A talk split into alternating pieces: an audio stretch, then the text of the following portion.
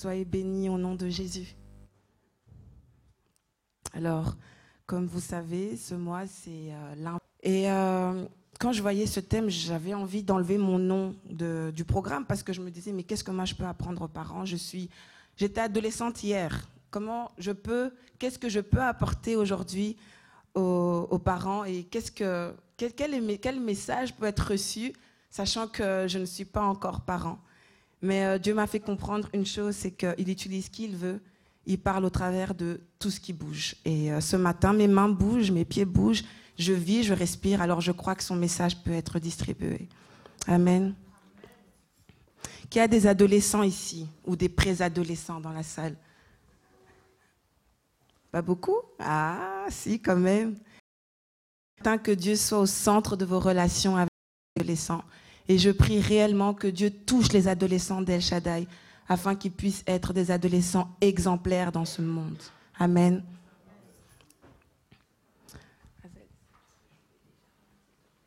Merci.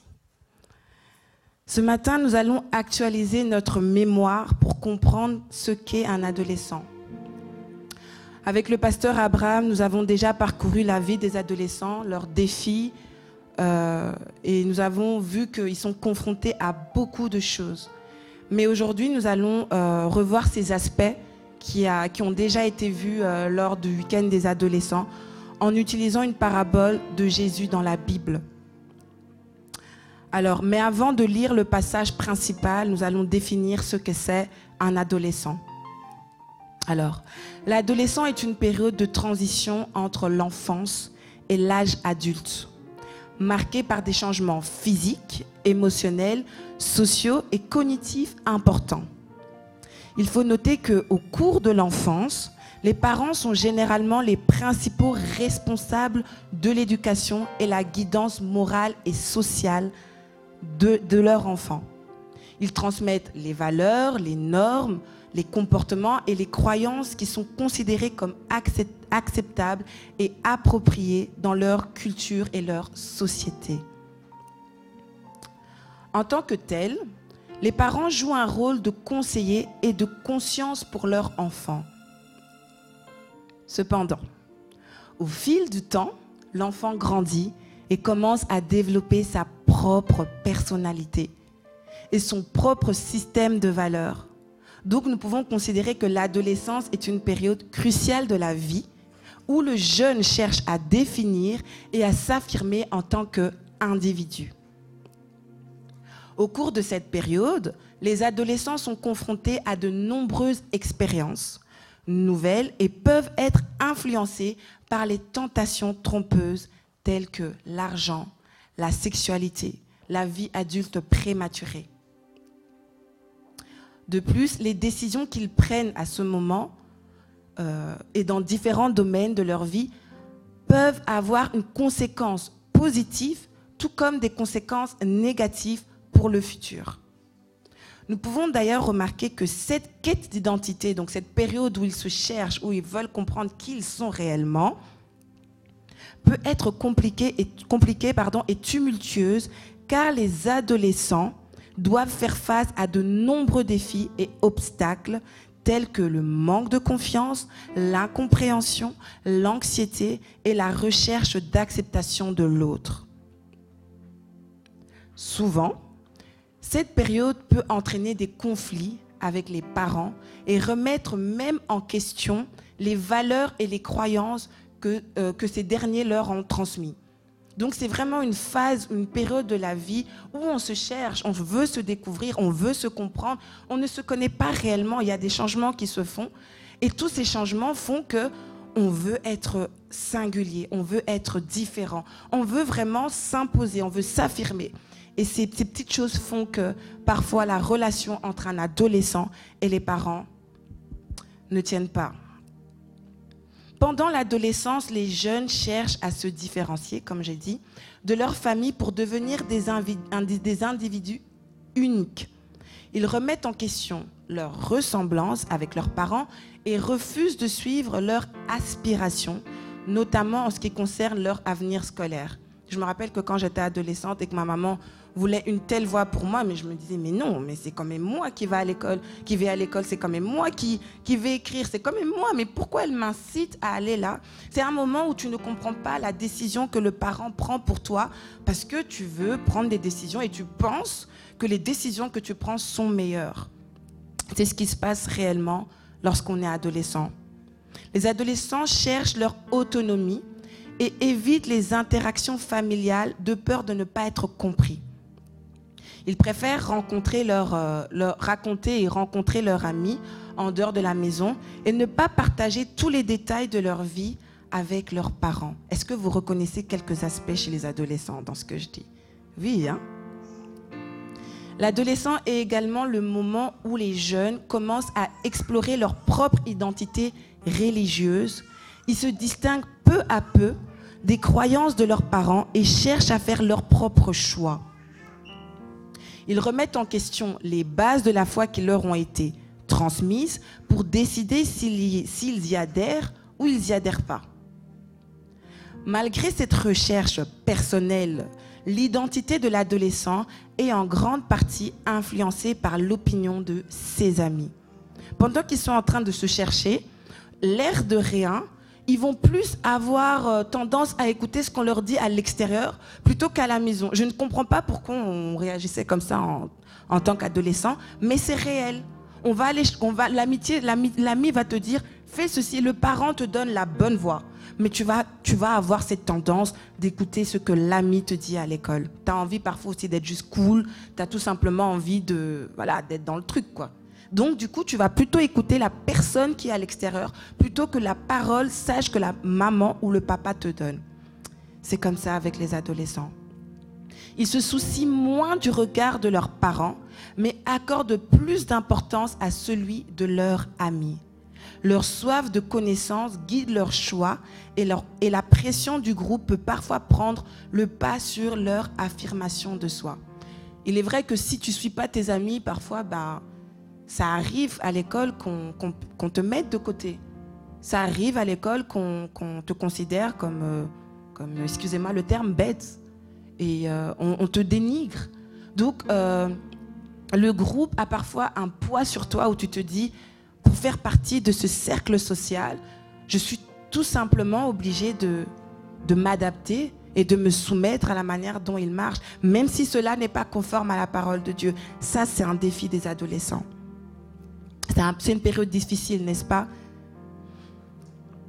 Tout au long de cette exhortation, nous allons faire une comparaison entre un adolescent et une terre. Une terre.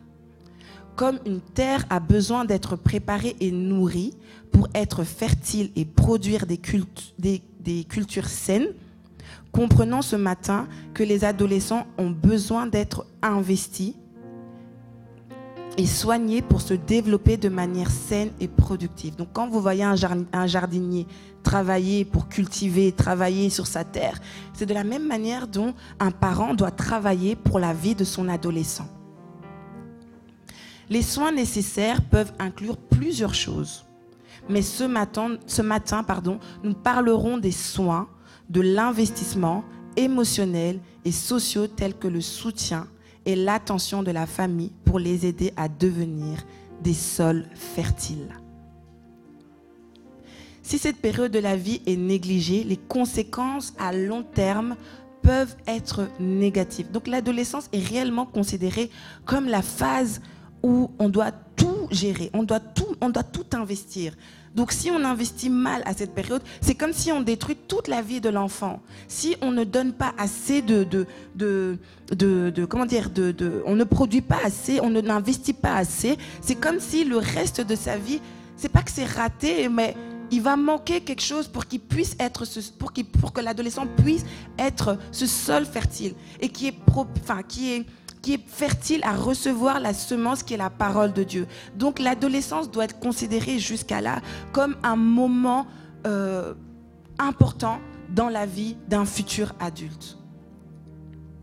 Nous pouvons lire ensemble le passage principal de notre méditation d'aujourd'hui qui se trouve dans Matthieu 13, versets 3 à 8. Je vais lire euh, en regardant ici. Il leur parla en parabole sur beaucoup de choses. Il dit, un semeur sortit pour semer, comme il semait, une partie de la semence tomba le long du chemin. Les oiseaux vinrent et le mangèrent. Une autre partie tomba dans un sol pierreux où elle n'avait pas beaucoup de terre. Elle leva aussitôt parce qu'elle ne trouva pas un terrain profond. Mais quand le soleil parut, elle fut brûlée et sécha, faute de racines. Une autre partie tomba parmi les ronces. Les ronces poussèrent et l'étouffèrent. Une autre partie tomba dans la bonne terre. Elle donna du fruit avec un rapport de 100, de 60 ou de 30 pour un. Que celui qui a des oreilles pour entendre, entende. Alors là, euh, c'est une parabole que, Jésus fait. Et il donne une explication euh, dans les versets suivants, euh, versets 19 à 23. Je vais lire. Lorsqu'un homme entend la parole du royaume, donc ce passage c'est explicatif, enfin c'est ce passage qui va expliquer le passage que nous venons de lire. Lorsqu'un homme entend la parole du royaume et ne la comprend pas, le mauvais vient et enlève ce qui a été semé dans son cœur. Cet homme est celui qui a reçu la semence le long du chemin. Celui qui a reçu la semence dans le sol pierreux, c'est celui qui entend la parole et l'accepte aussitôt avec joie, mais il n'a pas de racine en lui-même. Il est l'homme d'un moment et dès que surviennent les difficultés ou la persécution à cause de la parole, il trébuche. Celui qui a reçu la semence parmi les ronces, c'est celui qui entend la parole, mais les préoccupations de ce monde et la très trompeur des richesses étouffe cette parole et la rend infructueuse. Celui qui a reçu la semence dans la bonne terre, c'est celui qui entend la parole et la comprend. Il porte du fruit avec un rapport de 100, de 60 ou de 30 pour 1. Amen. Que Dieu bénisse sa parole. Euh, la parabole du semeur met en avant le semeur et le terrain, ce qui représente le message et ce et ceux-là qui la reçoivent. Cette parabole peut être utilisée pour expliquer la relation entre un adolescent et un parent. Mais plus encore, la parabole du semeur nous permet de comprendre la vie des adolescents qui peuvent être considérés comme des terres potentiellement hostiles à la bonne semence de la parole de Dieu. Dans son explication ici, Jésus s'attarde surtout sur la nature des auditeurs et sur le fait que seuls les terrains bien préparés, donc un adolescent bien préparé, sont capables de produire une riche moisson. Amen. Ce matin, la parabole du semeur nous aide à comprendre que chaque adolescent est unique et a ses propres défis à relever sur le chemin de la croissance spirituelle. Nous devons être donc patients, compréhensifs nous devons encourager et investir dans leur développement spirituel, et cela de la meilleure manière. La vérité centrale de cet enseignement biblique est que la culture d'un cœur fertile chez les adolescents est essentielle pour les préparer à recevoir et à produire du fruit pour la gloire de Dieu. Amen. Reportons-nous à la parole de Dieu pour comprendre comment pouvons-nous apprendre à cultiver un cœur fertile chez les adolescents afin de les préparer à recevoir et à produire du fruit pour la gloire de Dieu Premièrement, lors de ma méditation, j'ai ressorti que nous pouvons apprendre à cultiver un cœur fertile chez les adolescents en investissant sur l'instruction de la voix de Dieu dès leur plus jeune âge on va analyser le verset 3 et 4 que nous avons lu ensemble. Il dit, il leur parla en parabole sur beaucoup de choses. Un, semeur sortit pour semer. Comme il semait, une partie de la semence tomba le long du chemin et les oiseaux vinrent et la mangèrent. Dans le verset 4 de ce passage, il est dit qu'un semeur sortit pour semer la semence. Ici, la parabole de la semence et du semeur utilise la métaphore de la semence pour représenter le message spirituel du royaume des cieux, c'est-à-dire la parole de Dieu. Cette parole nous montre que tout comme une graine a la capacité de germer et de grandir, les valeurs spirituelles et la parole de Dieu ont également la capacité de se développer en nous. Comprenons aussi que la parabole suggère que le message spirituel a le potentiel de se développer dans la vie des adolescents et de porter des fruits dans leur vie. Cependant, remarquons que le premier type de sol dans cette parabole est un chemin.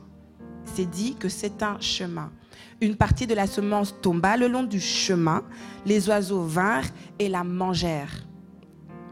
Dans cette partie de la parabole, il est raconté que la semence est tombée sur le chemin et n'a pas réussi à germer, car elle est restée exposée, et ce sont les oiseaux qui sont venus pour manger. Ceci symbolise la perte de la parole de Dieu due à des influences négatives et externes que vit un adolescent. Ce sol peut représenter les adolescents qui entendent la parole de Dieu mais ne la comprennent pas.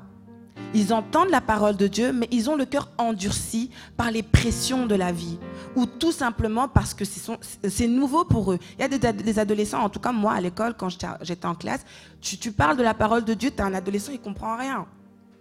Il comprend rien parce qu'il n'a jamais entendu parler de ça. Si un parent ne t'a jamais entendu parler de Dieu, tu ne peux pas être ouvert à, la parole, à l'évangile. Tu ne peux pas être ouvert. Donc, il y a réellement des adolescents qui sont fermés, tout simplement parce qu'ils n'ont pas entendu ou tout simplement parce qu'ils n'ont pas appris cela dès le bas âge. Et donc, la parole de Dieu ne peut pas prendre racine dans leur vie. Un enfant qui n'a jamais entendu parler de Dieu ou tout simplement n'a pas été initié dans une vie de foi active, lorsqu'il sera adolescent, il sera tout simplement plus difficile pour lui de recevoir la parole de Dieu et à mener une vie active pour Dieu. Mais quel est donc le moment pour instruire l'enfant? C'est une question que je me suis demandé. Je me suis dit, ok, mais quand est-ce qu'il faut réellement instruire un enfant pour que cette parole puisse être cultivé de la meilleure manière? Comprenons une chose. Pour commencer, lorsque nous mettons au monde un enfant, il est tout à fait logique de savoir qu'un jour il deviendra adolescent. Tout parent ici qui a un enfant, vous saviez que quand vous aviez eu votre enfant, il allait être adolescent, vous le saviez.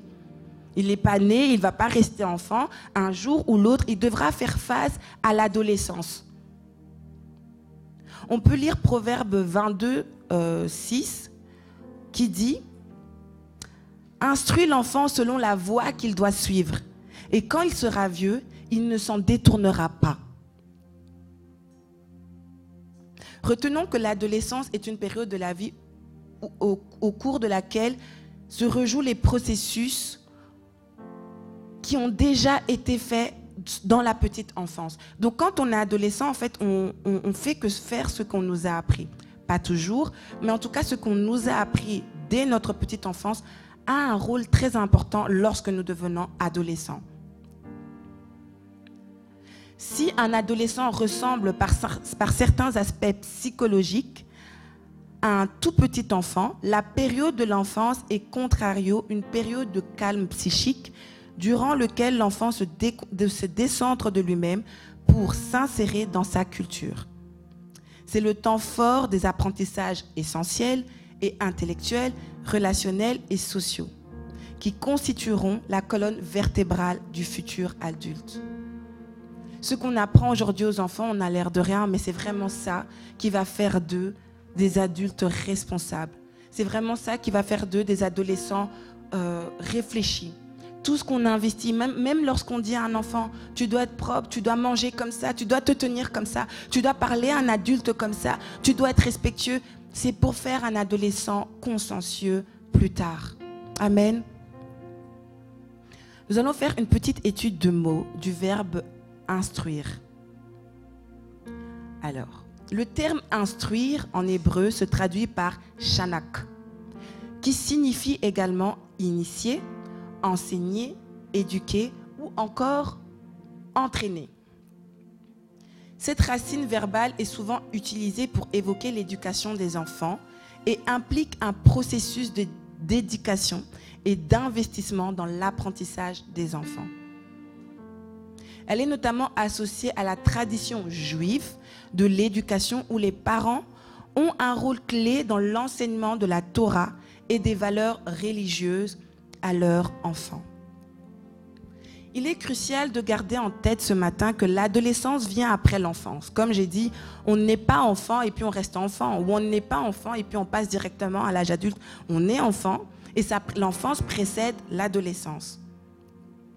Et l'investissement dans l'éducation et le développement de l'enfant dès son plus jeune âge est très, très primordial. La petite enfance est une période où l'enfant est malléable. Je vois vraiment l'enfant comme un chewing-gum, tu peux, tu peux le bouger, il va pas se casser. Il s'adapte à, son à son environnement. C'est le moment opportun pour les parents d'inaugurer, dédier leur vie à Dieu et à les entraîner, c'est-à-dire les instruire pour qu'ils deviennent la personne qu'ils seront demain. Lorsqu'un parent élève ses enfants, son objectif premier doit être de les former en tant qu'individus capables de vivre leur vie avec dignité, reflétant ainsi les valeurs du Seigneur et étant appréciés de tous. Quel parent ici n'est pas fier quand on dit euh, ton enfant est bien éduqué, ton enfant se comporte bien? Moi, je sais que ma maman, elle était très fière quand on disait elle est sage, votre fille. Elle était très fière. Je sais que les parents, vous êtes fiers lorsqu'on dit que vos enfants sont bien éduqués, n'est-ce pas? Donc, il est donc primordial de commencer à investir dans leur développement dès leur naissance, afin de les préparer à affronter les défis de l'adolescence et de la vie adulte. Rappelons-nous que tous les êtres humains naissent avec une nature pécheresse et que nous devons être régénérés et connaître une nouvelle naissance en acceptant Jésus-Christ comme notre Seigneur et comme notre Sauveur. C'est pour cela qu'il est essentiel d'instruire les enfants dès leur plus jeune âge sur qui est Jésus, afin que eux puissent un jour accepter de passer par les eaux du baptême. Je suis très contente parce que je sais qu'il y a une ou deux adolescents qui vont se faire baptiser cet après-midi et je bénis Dieu pour cela. Cette préparation doit commencer dès le berceau, car il est important d'aider les enfants à grandir spirituellement et à développer leur relation avec Dieu tout au long de leur vie. Notre responsabilité en tant qu'adultes est de les guider sur le chemin de la foi, de les éduquer et de les préparer à rencontrer le Seigneur lorsque le moment sera venu. Amen. Je veux préciser que je ne dis pas qu'il est impossible d'instruire un, enfant lorsqu'il est adolescent, c'est pas ce que je dis. Mais la Bible nous encourage ce matin à investir dans l'éducation spirituelle de nos enfants dès leur plus jeune âge. Nous avons vu que l'adolescence peut être une période difficile pour leur présenter Christ, car les adolescents cherchent souvent à se différencier et à être vraiment différents de leurs parents. C'est pourquoi il est encore plus important de guider nos enfants sur le chemin de la foi dès le début, lorsque leur esprit est malléable et peut être façonné sans se briser. Et éviter aussi qu'ils ne deviennent comme le chemin stérile que nous voyons, dont on parle, un chemin stérile euh, qui ne peut recevoir la semence euh, qui est la parole de Dieu. Amen. Il y a quelque temps, ma maman me racontait l'histoire de ma naissance qui avait été difficile pour elle, car elle avait dû euh, avoir une, une, césarienne avant, euh, voilà, avant que je puisse être là. Et avant de, pouvoir passer à la salle d'opération, elle m'expliquait qu'elle a demandé euh, au, au, docteur, ou je ne sais pas c'est qui, elle a dit, écoutez, j'ai besoin de 10 minutes. J'ai besoin de 10 minutes avec ma fille. J'étais pas encore là, j'étais dans le ventre de ma maman j'ai besoin de 10 minutes euh, avec ma fille et Dieu. Et le médecin disait, mais madame, euh, faut... elle dit, j'ai besoin de mes 10 minutes avec Dieu et euh, mon enfant. Et ces 10 minutes étaient précieuses. Pourquoi? Tout simplement parce que c'était les 10 minutes où ma maman m'a parlé. Elle m'expliquait pourquoi tu t'appelles Rebecca, parce que mon, nom a un mon prénom a une histoire. Et elle me disait, tu vas t'appeler Rebecca, tu seras comme ci, tu seras comme ça. Je veux que tu prêches un jour l'évangile. Je veux que tu puisses être la tête et jamais la queue. Je veux que tu réussisses à l'école. Rebecca, tu seras telle chose. Rebecca, tu seras telle chose. Et ce qui est remarquable, c'est que quand ma maman m'expliquait ça, j'étais encore jeune. Et quand euh, les prophètes viennent ou les pasteurs viennent, il y a des mots ou des choses qu'ils répètent où je me dis, oh waouh, maman m'avait dit ça. Maman m'avait dit ça. Maman, elle m'avait dit que un jour, moi aussi, je vais réussir à l'école. Et à chaque étape de ma vie, je me suis rendu compte que ce que ma maman avait pris comme temps était très important pour définir le restant de ma vie. Et le jour où pasteur Adama me disait, oh tu sais, tu vas prêcher l'évangile, parce que moi, je ne voulais pas prêcher l'évangile personnellement. Je me disais, mais euh, prêcher l'évangile, quoi, il n'y a, a, pas que ça comme ministère. Moi, j'aime beaucoup le média. Et quand pasteur Adama me disait ça, je me disais, mais tu peux toujours causer.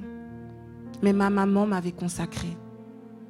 Et Dieu, avant lui-même, m'avait consacré. La Bible dit même qu'il me connaissait avant même que je puisse être dans son sein. Mais elle a demandé dix minutes. Parce qu'elle avait ce pouvoir de dire les choses. Elle avait cette audace de pouvoir déclarer afin que je sois cette chose. Cette personne, pas cette chose. Donc, parents, c'est important d'investir dans la vie de vos enfants dès le bas âge. J'étais pas encore née, mais elle a pris ce temps.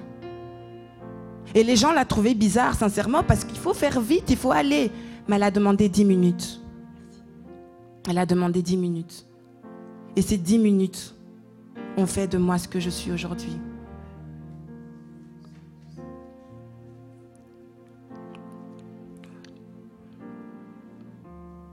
Je m'excuse. Le terme instruire dans la Bible signifie inaugurer. Ma mère a inauguré, ma vie. C'est-à-dire investir et préparer quelque chose avant même que cela existe ou puisse être utile. Je n'étais pas encore présente, j'étais encore dans le sein de ma mère, qu'elle inaugurait déjà tout. C'est comme un appartement aussi, c'est un petit exemple. Quand on a acheté, euh, quand on a aménagé dans notre appartement, je voulais tout, tout, tout commencer moi, moi d'abord, pas Michael, moi d'abord. L'appartement était neuf, ça venait d'être construit. Je voulais utiliser la toilette en première, je voulais utiliser la salle de bain. C'était beau, je ne voulais pas qu'il rentre avant que moi d'abord je sois rentrée. C'est comme ça que vous devez voir la vie de vos enfants. Amen. Vous devez inaugurer la vie de vos enfants, chers parents. Pour ceux qui font partie de l'église El Shaddai, vous savez que cette église est considérée comme une usine d'enfants. Ceux qui ont eu l'occasion de rencontrer le bishop Adama Wedrago, il est bien connu qu'il encourageait souvent les parents à emmener leurs enfants à l'église, peu importe leur âge ou leur compréhension. N'est-ce pas? Vous le savez? Même si cela pouvait euh, parfois causer des perturbations, il disait même que si les enfants dérangent, il est important de les emmener dans ce lieu sacré. D'ailleurs, le bishop Adama n'a jamais été dérangé par un enfant qui est monté sur scène lorsqu'il prêchait. D'ailleurs, spécial dédicace à Liam, il n'est pas là, mais j'ai pensé à lui ce matin, qui aimait monter sur scène alors que le bishop Adama prêchait. Quand je vois cette photo qui est dans mon téléphone, je pense tout, je pense tout simplement à ce passage qui dit, laissez les petits enfants et ne les empêchez pas de venir à moi, car le royaume des cieux est pour ceux qui leur ressemblent. Je prie que ce même passage touche le cœur des parents pour leur faire comprendre que Dieu veut que les parents soient près de lui et que les enfants soient près de lui et dans sa présence. Bien que, bien que Jésus ne soit pas physiquement présent aujourd'hui pour inviter les enfants à venir, cette illustration devrait nous rappeler que les enfants doivent toujours être près de sa présence, c'est-à-dire dans sa maison, afin de servir et entendre sa parole. Amen.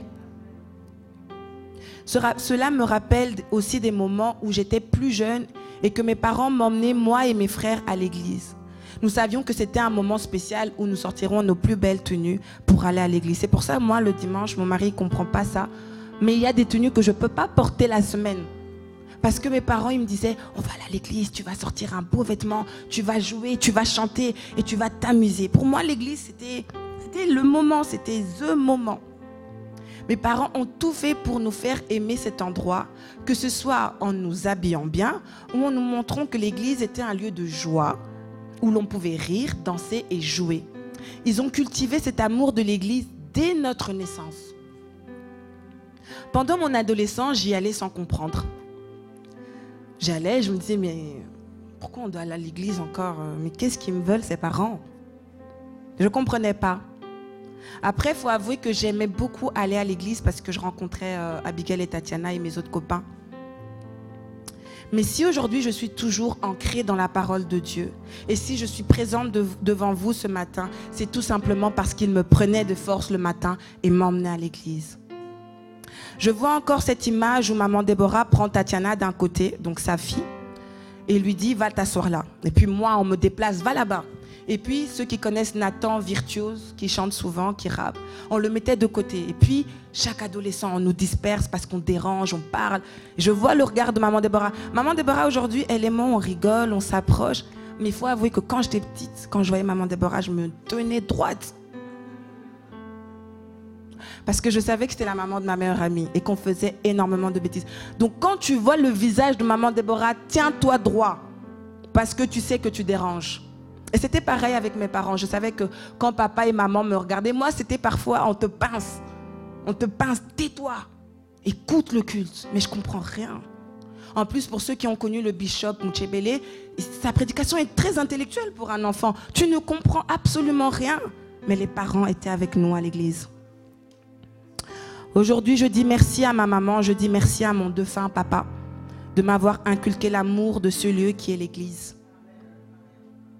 Je dis également merci à Pasteur Adama et Maman Déborah qui ont continué le merveilleux travail que mes parents avaient commencé. J'ai été j'ai fait mon enfance avec mes parents. Arrivé à l'adolescence, j'ai vécu une adolescence atroce, horrible. Et mes parents, c'est pas qu'ils étaient fatigués de moi, mais Maman Déborah et Pasteur Adama ont décidé de contribuer. Ils sont venus à la maison et ils ont demandé est-ce qu'on peut prendre Rebecca tous les week-ends? Alors ceux qui me connaissent me voyaient avec mon cartable, ma valise, venir tous les week-ends servir Dieu. C'est parce que ces, parents, le pasteur Adama et maman Déborah, ont décidé d'investir dans mon adolescence. Alors même si tu n'es pas parent, et même si l'adolescent qui passe au couloir n'est pas ton enfant, voilà comment tu peux investir. Alors maman Déborah m'a dit, Mais euh, pasteur Adama et maman Déborah m'ont pris avec eux. Ils m'ont pris sur leur aile. Et, tous les week-ends, je, me disais, mais en plus de ça, pasteur Adama, il me demande de venir, euh, mais il me cherche même pas à Bruxelles. Donc je devais me taper les trois heures de train toute seule. Et les gens me disaient, mais t'as pas peur, t'es si jeune. Pasteur Adama, il m'appelait toutes les minutes, limite toutes les heures, pour me demander, tu es où? Tu es où? J'étais dans le train. Et s'il fallait faire mes devoirs, je faisais mes devoirs dans le train. Qu'il pleuve ou qu'il neige, même lorsque je suis en douleur ou que je ne me sens pas bien, émotionnellement ou physiquement. Le bishop Adama m'a conduit.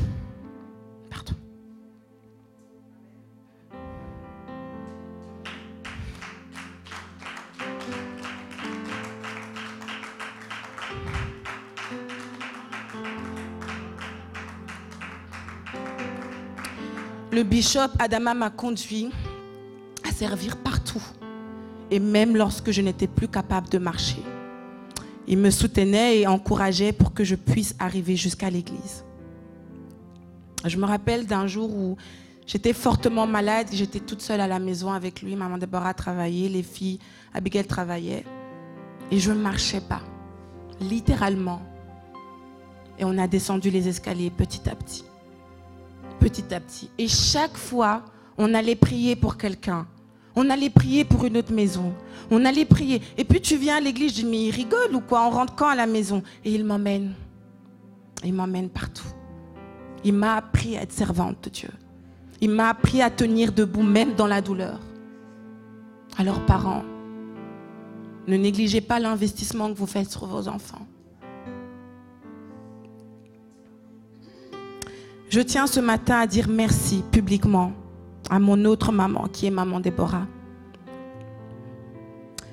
Parce que c'est leur investissement qui, a, ont fait de moi ce que je suis. Je ne dis pas que mes parents n'ont rien fait, mais ils ont investi énormément.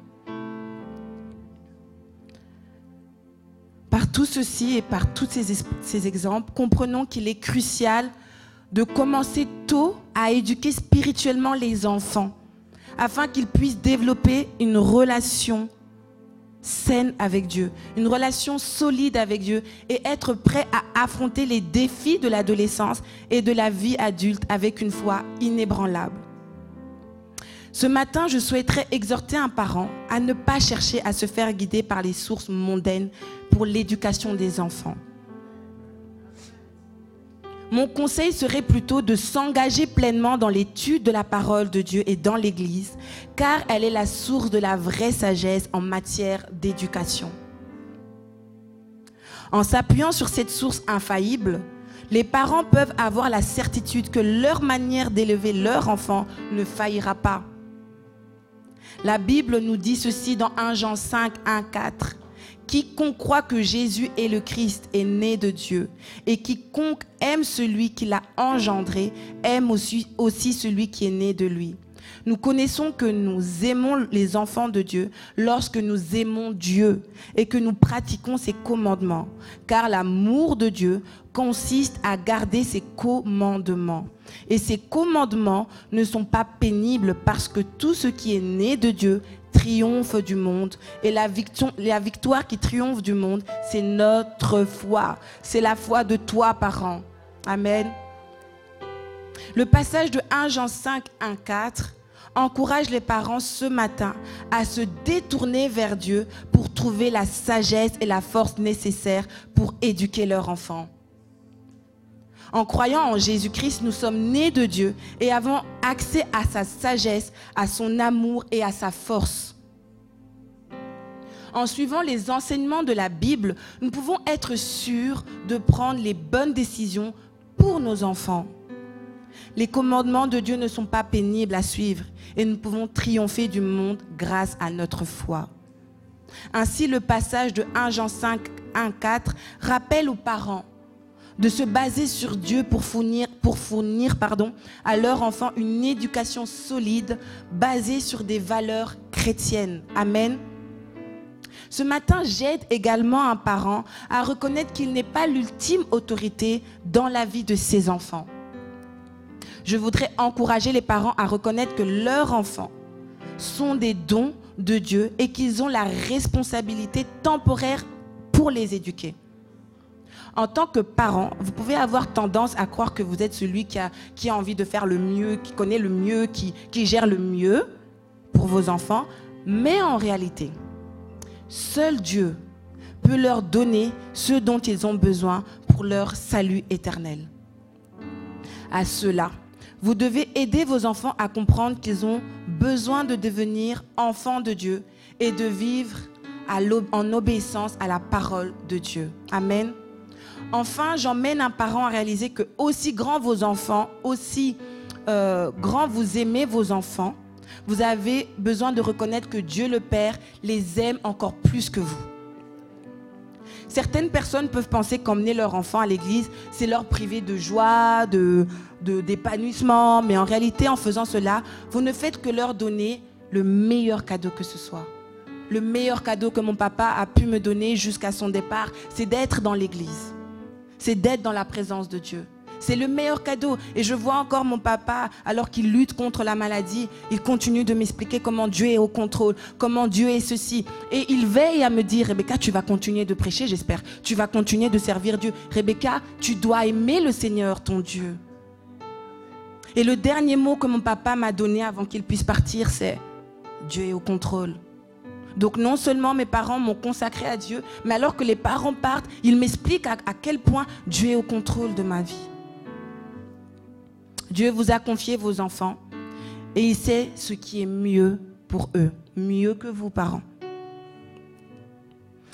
Jusqu'aujourd'hui, je n'ai encore jamais vu un parent qui, regrette d'avoir enseigné l'enfant tôt en l'emmenant à l'église. Et moi qui suis euh, des parents qui m'ont obligé d'aller à l'église, je ne regrette absolument pas.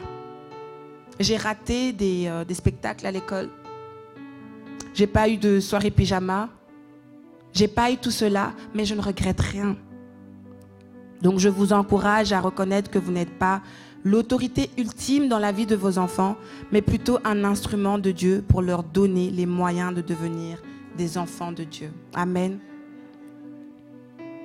Aussi fort que soit votre désir de les préserver de l'adversité, vous avez la responsabilité d'enseigner vos enfants à s'attendre à des épreuves, à se réjouir au milieu d'elles et à grandir en ressemblant à Jésus au moyen de ces épreuves et en apprenant l'obéissance par la fidélité. Et cela ne peut se faire qu'en les emmenant à l'église. Lorsqu'on vient le dimanche, on doit faire un premier culte, on doit faire un deuxième culte. C'est une forme d'épreuve. Ça n'a l'air de rien, mais c'est une forme d'épreuve. Moi, moi, déjà, là, à cet âge, je me dis parfois, on rentre quand en fait? Il y a encore à faire. C'est une épreuve. Mais si cette épreuve, tu ne la réussiras, tu ne la réussis pas, tu ne peux pas réussir les épreuves en société.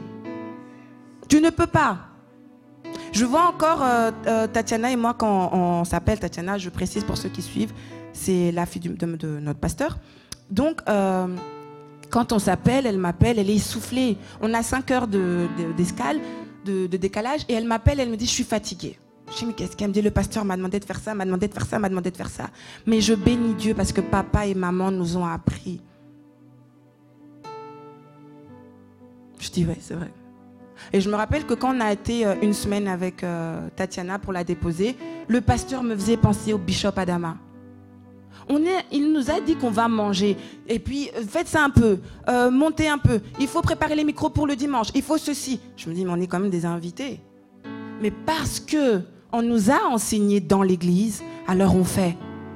Et il nous regarde, il dit, mais vous êtes efficace. Hein. Je dis, ah, mais tu sais pas, nous, on nous a appris. On nous a appris à être des soldats pour Christ. Alors qu'on était jeunes, on nous a appris. Et il te demande de faire ceci, on est disponible. La seule chose qui me bloquait, c'était la langue. Mais lorsqu'il nous envoyait faire quelque chose manuel, on faisait. Parce qu'on nous a appris à l'église. Parfois, tu ouvres l'église, tu fermes l'église. Ça apprend aux enfants à être responsables.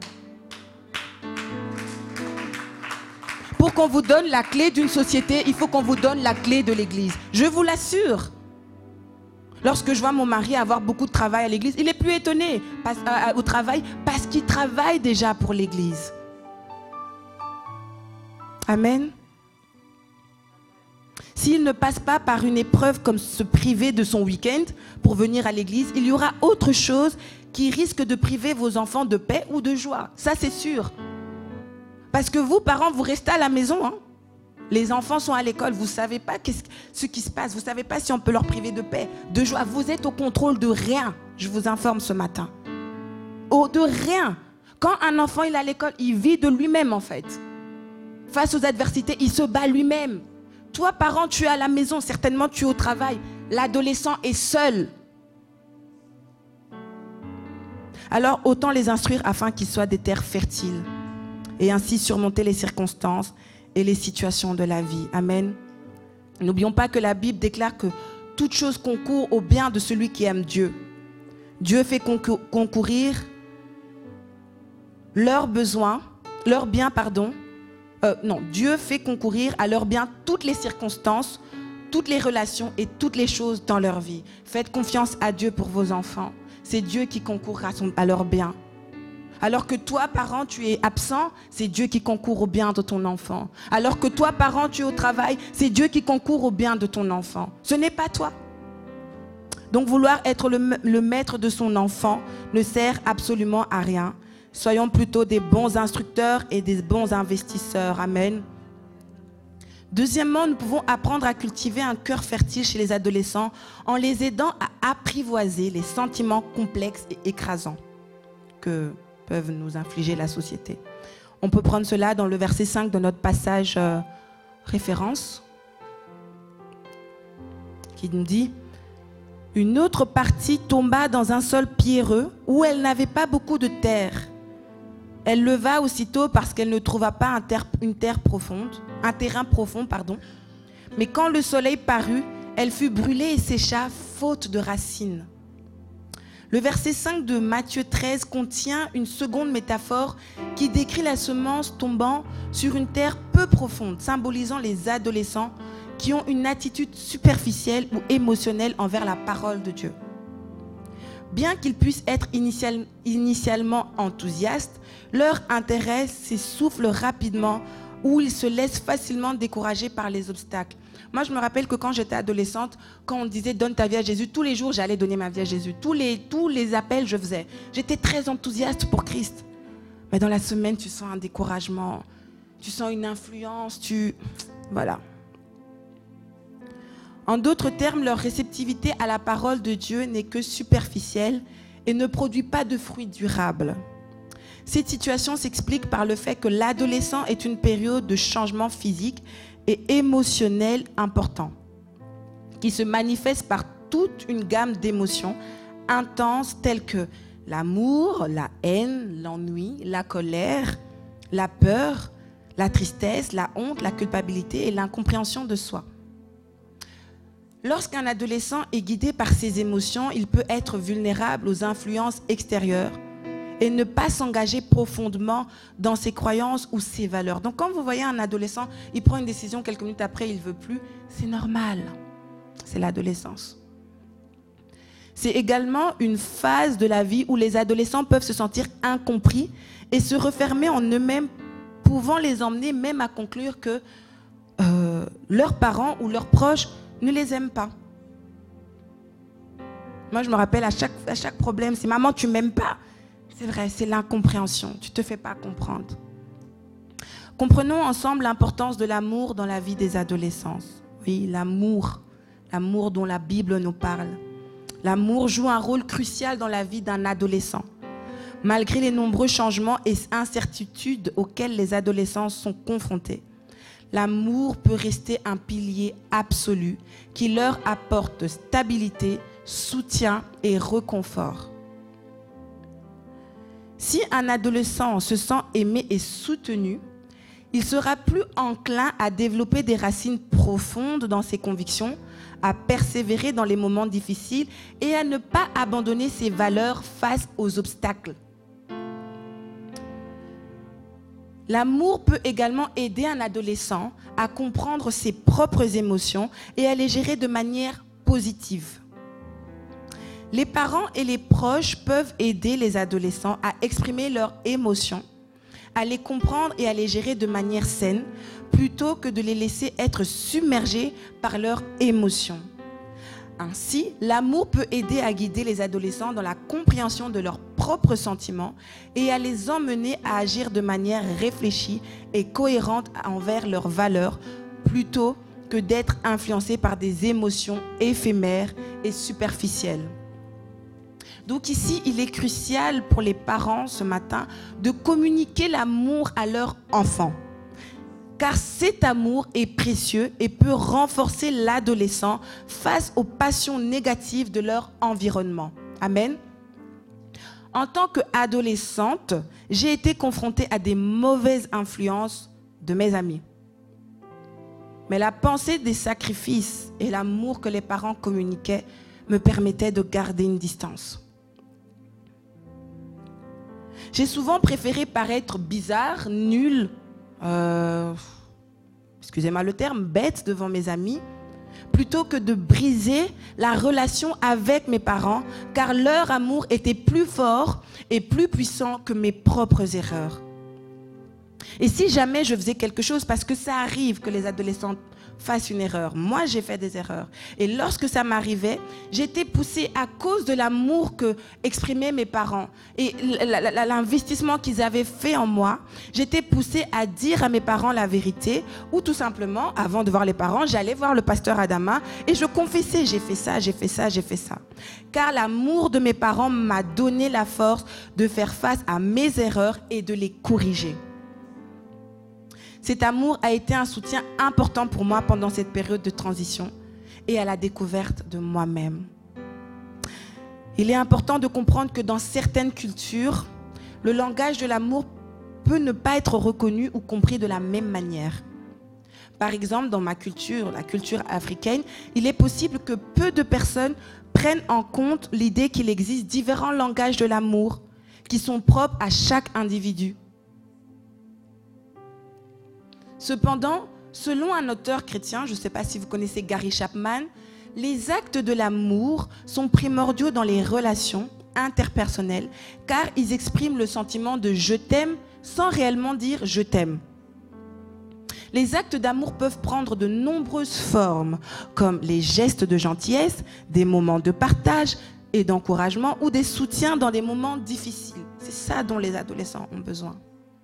Ces actions montrent à l'autre personne que l'on se soucie d'elle et qu'on est là pour elle, ce qui peut renforcer les liens et la confiance entre les individus, notamment le parent et son adolescent. Lors des prédications du pasteur Abraham, il a évoqué les actes d'amour que son père manifestait envers lui et ses frères, notamment en partageant des moments de qualité avec eux il expliquait que un partait dans la salle de bain et puis un deuxième venait dans la salle de bain. Puis après, il se dit mais on fait quoi tous là dans la salle de bain? Mais ces moments de qualité où le papa qui va venir prendre la balle, te jeter en premier, tous ces moments qu'il a expliqués. Il a souligné l'importance en tant que parent de faire de sa maison un arbre de paix et un lieu d'amour afin que les adolescents puissent se construire dans un environnement propice à leur épanouissement. Amen en encourageant les adolescents à cultiver un cœur, fertile et en leur donnant des exemples concrets de l'amour, les parents peuvent contribuer à leur, leur développement émotionnel, spirituel et tout ce qui en suit. Amen. Donc, à tout ce que je viens de dire, comprenant, parents, que les enfants ont besoin d'être éduqués et guidés, mais cela doit se faire dans un climat de respect mutuel et d'amour. En tant que parent, il est recommandé d'être attentif aux besoins et aux sentiments de vos enfants et leur offrir un cadre éducatif bienveillant et encourageant qui les aidera à grandir et à s'épanouir. Rappelons-nous que nous avons vu durant le week-end des ados que les adolescents sont souvent affectés par les étiquettes négatives que certains adultes leur collent, comme le fait de dire qu'ils ont un mauvais caractère. On a eu le sketch aussi où euh, on voyait euh, comment euh, Abigail qui représentait la maman et puis Anaël qui, qui représentait, je pense, l'adolescent, l'adolescente, et puis la maman qui se moque de son enfant devant sa copine. Et elle divulgue même le secret que l'enfant garde au, plus profond de lui. Tu sais, elle fait même pipi au lit. Tu sais, elle a un mauvais caractère. Nous avons vu ça durant le week-end des adolescents. Merci. Donc, au lieu de se rébeller contre cette image euh, stigmatisante, pardon, les adolescents peuvent finir par s'y conformer et même accentuer certains de leurs traits négatifs.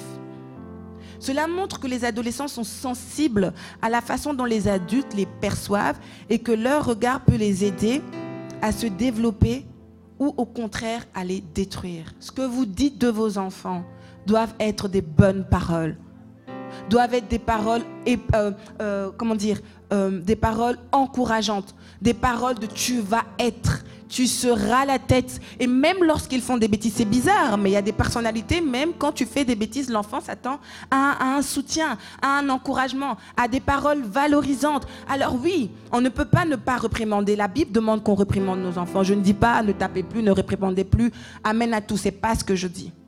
Mais ce que je dis, c'est que même dans les erreurs, donner des paroles valorisantes. À l'école biblique, on nous a appris euh, une stratégie que Paul a euh, dans la Bible lorsqu'il apportait la, euh, la, parole aux églises dans ses lettres. Il commence toujours par une salutation, des paroles valorisantes. Mais il finit toujours par un peu le mal et puis il finit par le... Voilà. Ça s'appelle la méthode sandwich. Ne venez pas voir votre enfant et dire, mais toi on m'a dit que... Non. Tu peux commencer, comment ça a été la journée comment ça s'est passé. Essayez d'avoir une certaine euh, confiance de vos enfants. Et après, mais il s'avère que, ah là, c'est clair que l'enfant va être tendu, mais il y a eu cette parole qui apaise, qui lui permet au moins de déposer son cartable et de s'asseoir.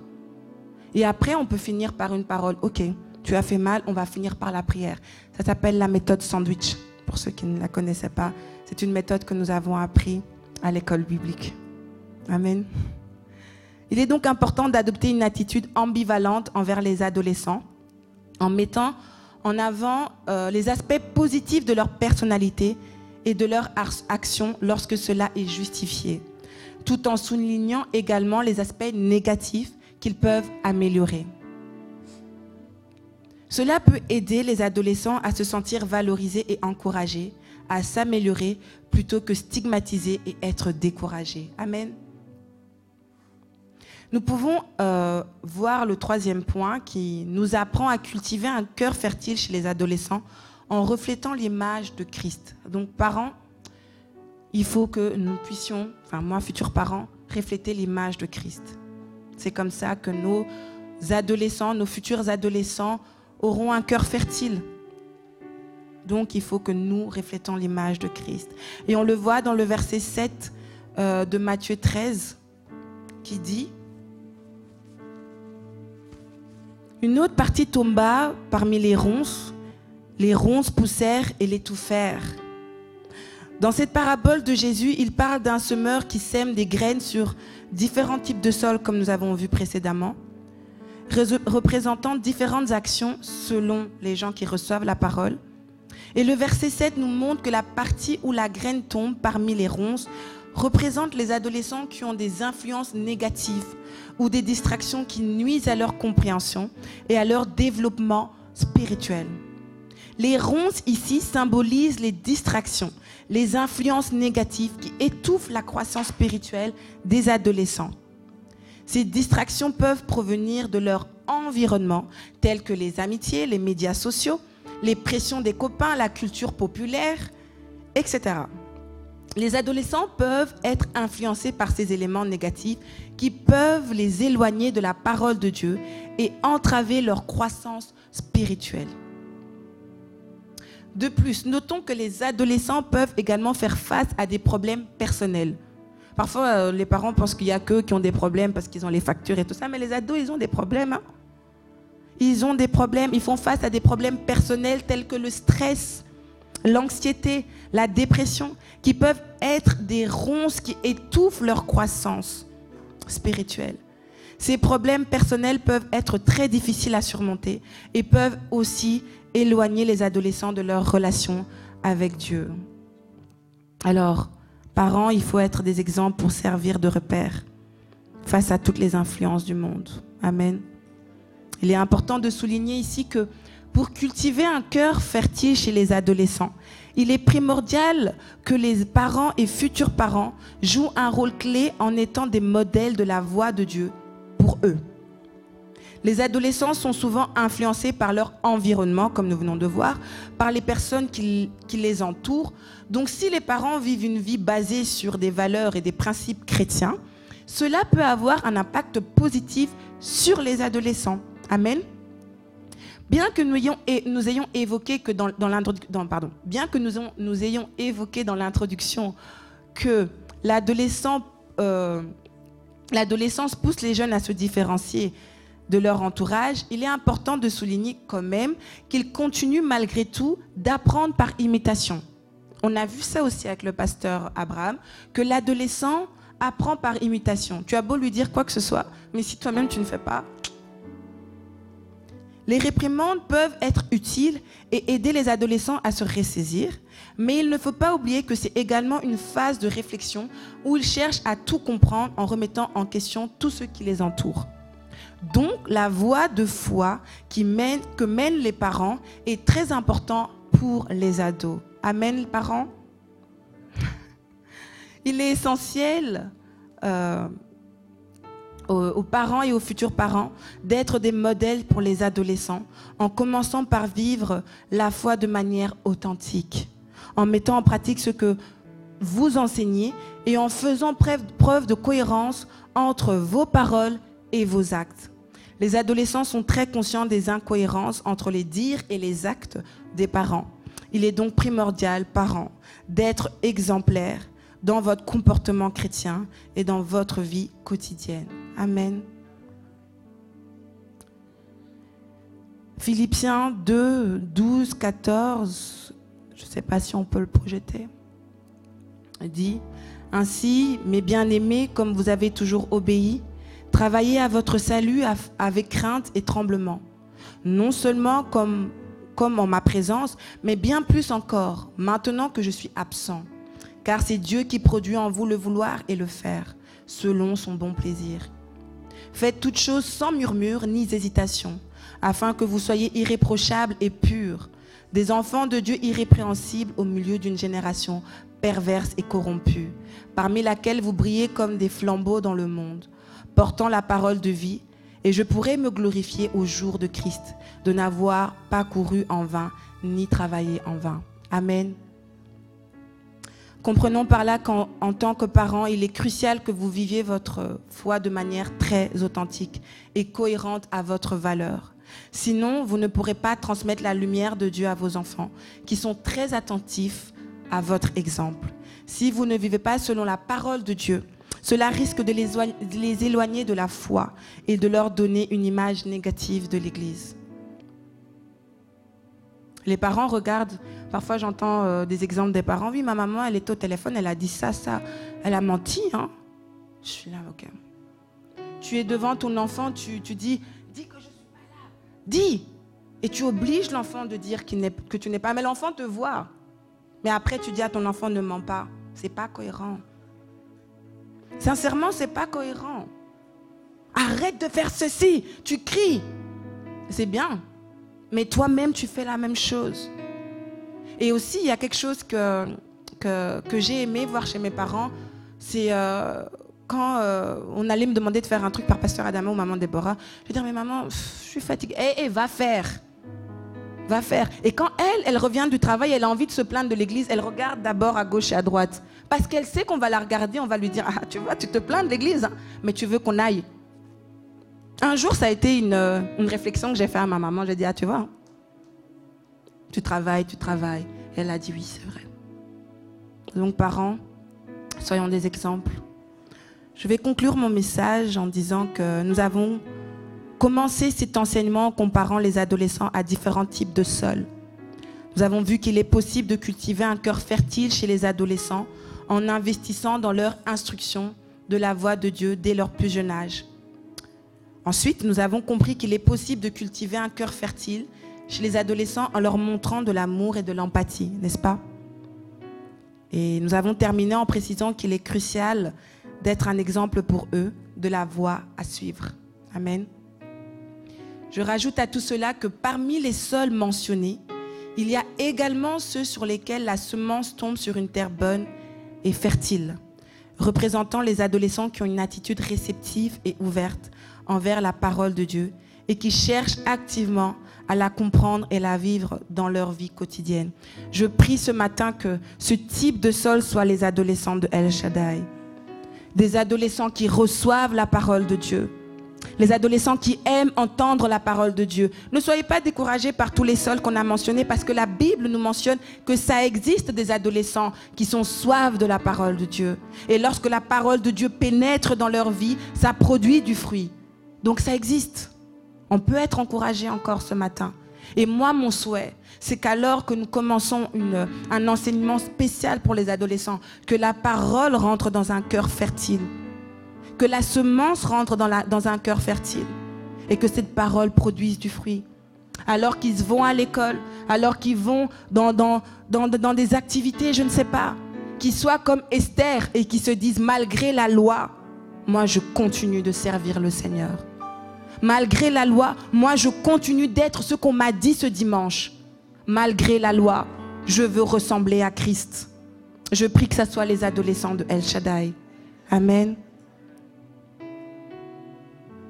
Ce genre d'adolescents sont prêts à surmonter des obstacles et les défis pour grandir spirituellement et porter des fruits abondants dans leur vie. Cela existe, je vous rassure. La parole du semeur, termine, parabole du semeur termine d'ailleurs en disant Une autre partie tomba dans la bonne terre. Elle donna du fruit avec un rapport de 100, de 60 ou de 30 pour un. Amen. La parabole du semeur peut aider les adolescents également à comprendre leur réception de la parole de Dieu, que la réception de la parole de Dieu dépend de leur propre état d'esprit et de leur ouverture à cette parole. Les adolescents peuvent être confrontés à de nombreux défis, mais s'ils ont une attitude réceptive et cherchent activement à comprendre et à vivre la parole de Dieu, alors ils peuvent produire un fruit abondant dans leur vie spirituelle. Maintenant, le rôle des parents est d'encourager leurs enfants à être ouverts à la parole de Dieu et de les aider à surmonter les obstacles qui pourraient les empêcher de la recevoir. Les parents doivent être patients, persévérants dans l'enseignement de la foi de leur enfant, sachant que leur travail peut porter ses fruits à long terme, même s'ils ne voient pas immédiatement. Alors, cher papa, chère maman, vous êtes une bénédiction pour votre adolescent. Même si cela peut être difficile parfois, il est important de savoir que Dieu est capable de porter toutes les charges que vous avez sur les épaules. N'essayez plus de résoudre par vous-même, mais plutôt demandez l'aide de Dieu et mettez votre confiance en lui. Rappelez-vous que votre combat n'est pas contre des personnes, mais plutôt contre des forces spirituelles. Alors tenez-vous à la brèche. Même si je ne suis pas encore parent moi-même, je crois en une chose. Jésus récompense ceux qui le cherchent. Amen. Que Dieu bénisse la parole.